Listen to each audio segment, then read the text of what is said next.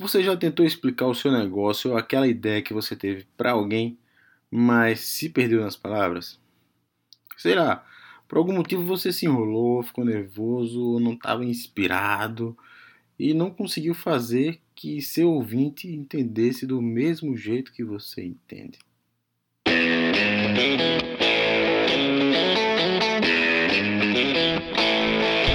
Você está preparado para o próximo evento de startup que você está esperando?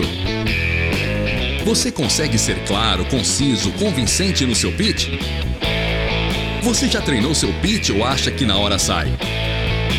Está começando mais um podcast Pitch para startups. Um oferecimento Pling Ideas, a sua escola online de pitch. Meu nome é Emerson Espínola meu nome é Mauro Silva. E eu queria saber se isso já aconteceu com você. Porque comigo já.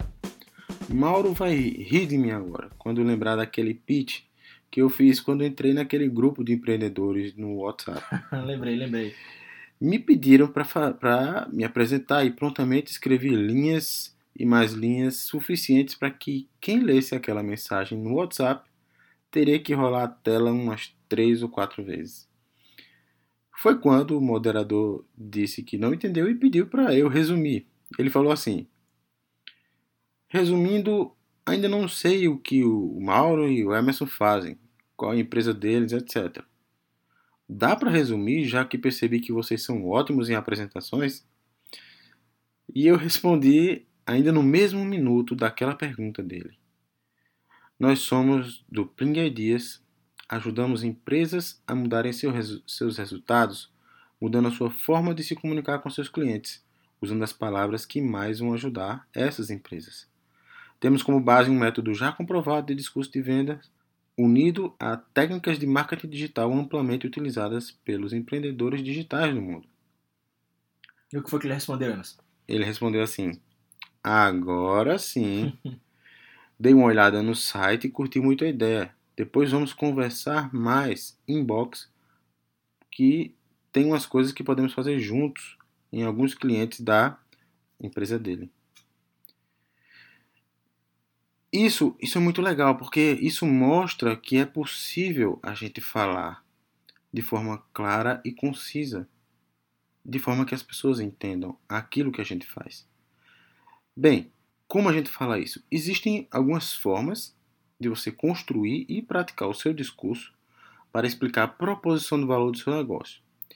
Hoje a gente vai ensinar cinco formas para você. É isso mesmo, Emerson. Compilamos aqui, nesse cast, nesse podcast, para nosso amigo empreendedor, um conteúdo de gente especializada em pitch body language, em coach e network, em especialistas em startups e copywriting para mostrar as várias formas que os especialistas nacionais e até mesmo, até mesmo internacionais estão falando sobre pitch e que certamente você, amigo empreendedor, pode combinar, pode mesclar, pode até usar em separado, enfim, usar da melhor forma que ajude você. Porque a gente sabe da dificuldade que muita gente tem de ser conciso, de ser direto ao ponto e das oportunidades de negócio e de liderança que essas pessoas perdem por conta disso. É verdade. E por que ser conciso? Por que ser conciso, mano? Já até falamos no episódio anterior, Emerson. Se você for prolixo, sua conversa vai literalmente pro lixo. Bom, mas enfim, vamos logo falar das formas de explicar o seu negócio rapidamente é, para alguém dois ou, duas ou três frases. A primeira forma é a seguinte: a primeira forma a gente precisa responder a quatro perguntas: quem você é, quem você ajuda, o que você faz por ele, como você ajuda. Por exemplo, quem sou eu? Meu nome é Mauro Silva e eu sou coach de pitch. Perceberam que eu fui direto ao ponto? A segunda pergunta é: quem eu ajudo? Eu ajudo startups. O que eu faço por elas? Eu ajudo a vender mais. E como eu faço isso? Reestruturando e modelando seus pitches. Então eu poderia explicar assim meu negócio.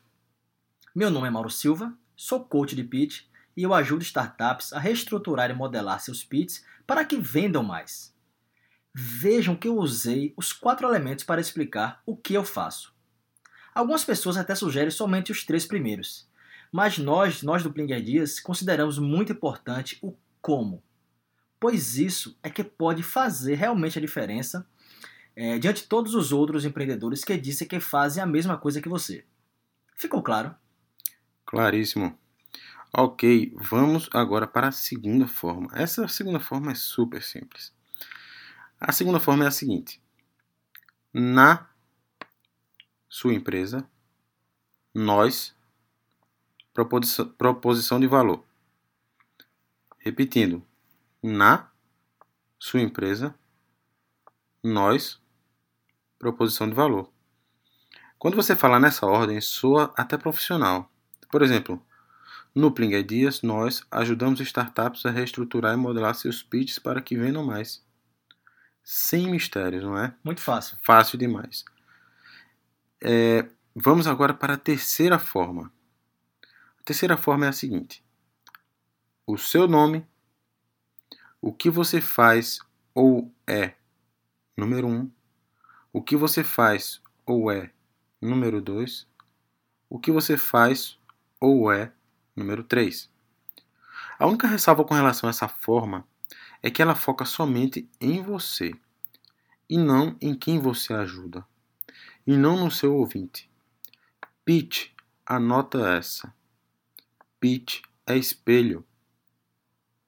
Muita gente fala de si mesmo, mas seu pitch não deve falar de você. Ou melhor, ele não deve focar em você. Falar de você, claro que vai, mas sempre que você estiver preparando o seu pitch, Pegue o espelho para o qual você está olhando e gire ele para apontar para seu cliente, seu público-alvo, seu potencial investidor. Muito legal isso, Emerson. Muito legal, isso é revelador. E com esse espelho virado para ele, você fala o que você vê, ou seja, ele, não você. O foco é no outro. O foco é no outro. Mas então, por que, que eu quis mostrar essa forma aqui? Porque nela você tem que colocar três coisas que você é ou faz.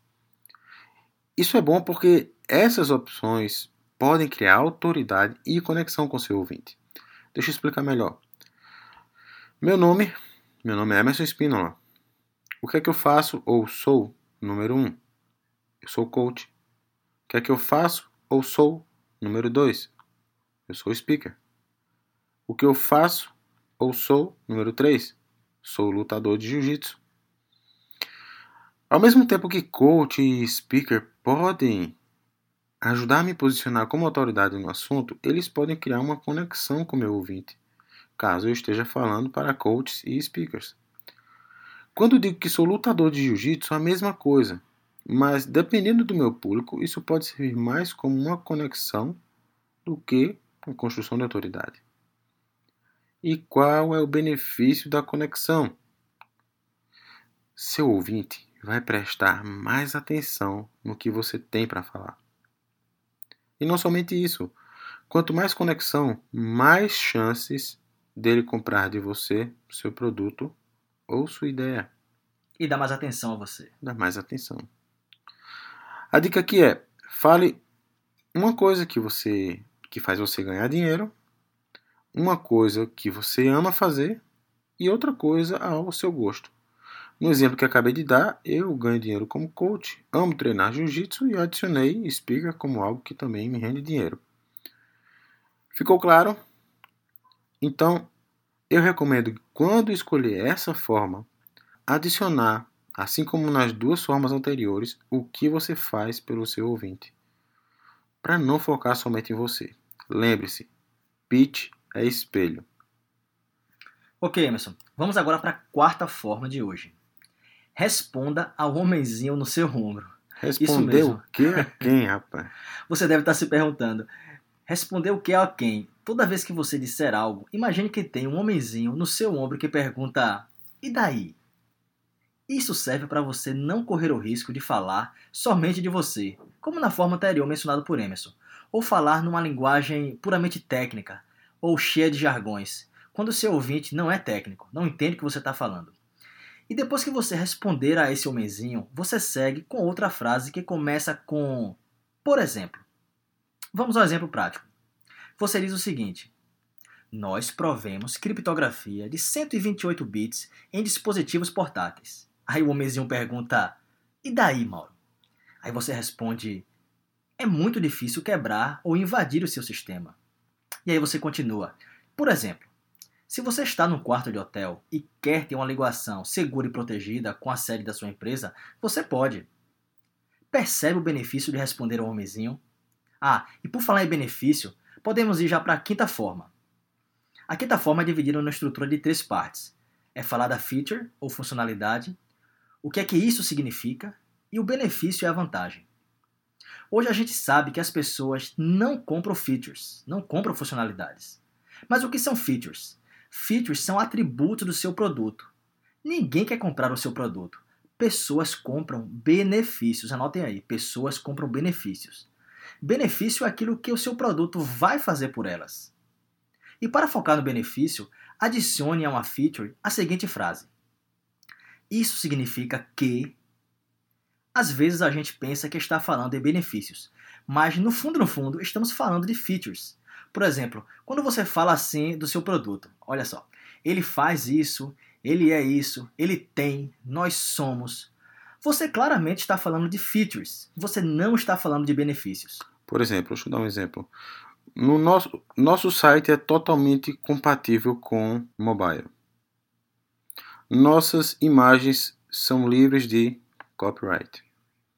Nós temos mais de 600 mil usuários. Nós somos especialistas no seu mercado. Tudo isso é feature, Emerson. Tudo isso é feature, compreendeu? Pois bem, vejamos agora alguns exemplos de como falar o benefício. Nós provemos relatórios financeiros em um clique. Feature. Isso significa que você recebe informação imediata e declarações já preparadas para o seu contador benefício. Outra, esse modelo tem um motor ZX800. Isso claramente é uma feature. Feature. Isso significa que você só precisa fazer um serviço nele a cada 18 meses. Benefício. E podemos adicionar mais, mais de um benefício, Emerson. Por exemplo, é, nós somos especialistas no seu mercado. Isso é uma feature. Isso significa que você pode confiar pois entendemos suas necessidades. Benefício número 1. Um, nós podemos trazer as melhores práticas da indústria. Número 2. E nós podemos criar um website que atraia mais seus potenciais clientes. Benefício número 3. Isso se parece muito com a forma anterior, não é? Parece mesmo. Realmente parece, pois o princípio é o mesmo, mas não é igual por conta da vantagem. Vantagem é a diferenciação do seu produto com relação aos competidores. Olha só um exemplo. Não há limites para o número de páginas que você pode adicionar no website, sem custo nenhum. Isso é uma feature. Isso significa que, quando sua necessidade aumenta, os seus custos não aumentam. Benefício. Nenhum outro website garante isso nessa faixa de preço. Vantagem. Captou a ideia? Lembre-se, features são atributos do seu produto.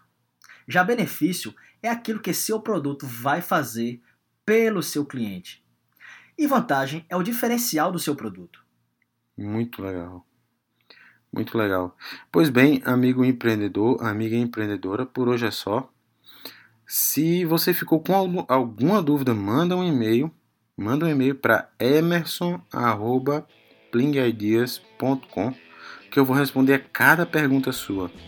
Se você lembrar de alguém que precisa ouvir esse podcast, então compartilha com essa pessoa.